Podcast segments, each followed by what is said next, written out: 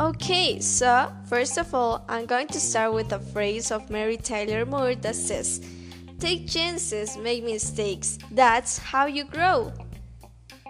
Hey, we all make mistakes, and anyone you will interview with for any job or any activity will notice you about this.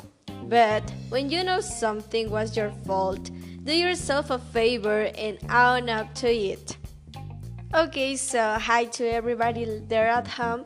If you're listening to this radio program, please let me say you that any honest answer about the mistake you have made in the past will be appreciated. Okay, so let's start. Well, my story isn't like too funny, but I think that it really helps me to find another part of me or to discover more skills that I would have or something like that. but I just remember it, it was last year, I think it was like in November.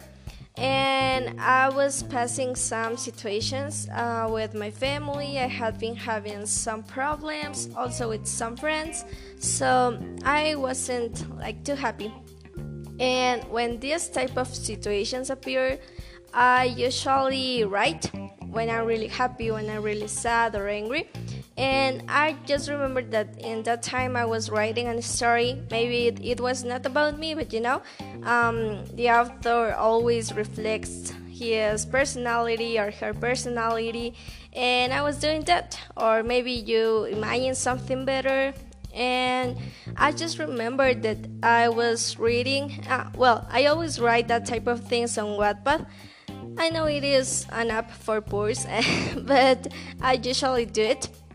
And I just remember that I need to uninstall that app because I didn't have sufficient storage and I just did it. But I remember that then I couldn't live without this app, so I installed it again.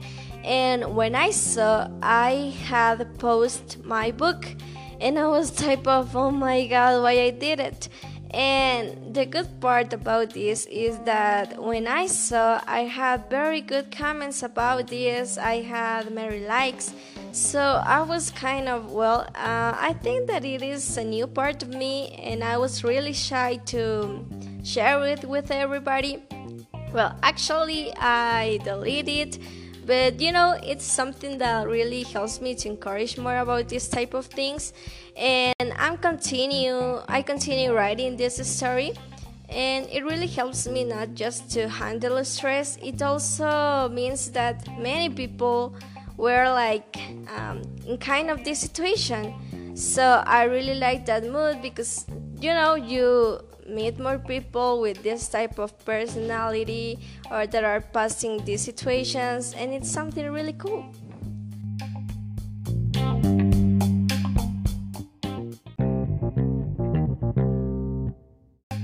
Okay, some mistakes have the power to turn you into something better than you were before. And to continue with this series, we're going to answer to three questions we are going to look for some of the answers in our Facebook or Instagram, so please be active. and the first one says, What was the last mistake you made and what happened? Well, the last mistake I made was something really funny, especially because, you know, all the plans I had were like some relaxed vibes. I was supposed to feed my dog, then go for a walk, and all really nice. but all went wrong. Well, you know, these days had been raining and the climate is just really strange. And my dog was really happy to go out. So when I opened the door, I don't know how, but I tripped over the ball, and to add to this situation, you know that all the upstairs were wet. So, um, in conclusion, I fell out of the bleachers, and the one who suffers more was my spine. And it was something really embarrassing because my parents were looking for me and they just laughed. So i have to laugh and then to cry because of my pride you know? So it was something really bad for me. So my mistake was especially not to think logically because I knew that the mistakes were wet. I knew that my dog really wanted to go out, and I knew that there was a bolt that maybe would be something like an obstacle. So please be careful. and the second question says, have you made any mistake that have had positive outcomes and what were they? Well, I know that I made a lot of mistakes, but this is a funny story too, but maybe we should describe as an expensive mistake. And all of it started because that day was a really sunny day. I was really happy. The birds were singing. Okay, no. but um, I was supposed to be a good daughter, so I decided to do my laundry. So I look for my uniform, my jacket, my t shirts, you know. And uh, first of all, I want to say you that I was sick, so I couldn't smell anything and what happened is that I saw a really clear water and it was kind of, oh my god, I need to use it. so I decided to do it. And then, of all, the worst thing about it is that I was really happy and my mom just shut to me and I was kind of, oh my god, um, what I have done and it was because it oh, it was not water it was chlorine so i was kind of oh my god i was supposed to do something good for her but it just resulted into a mistake. The good thing about this is that my jacket didn't have a logo so uh, when I went into a cab, all the passengers were kind of, oh, well, you're not studying. And I was kind of, of course, I'm studying, but my uniform isn't like to recognize for everybody. And I couldn't show my logo because, you know, I didn't have it.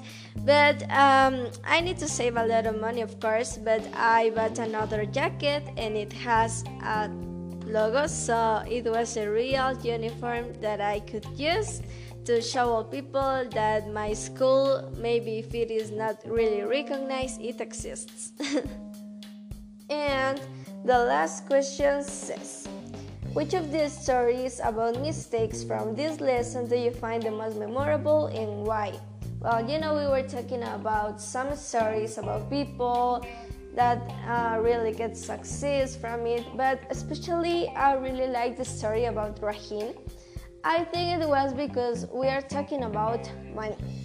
And money for most people is like the entire world, and they think that there's nothing better than it.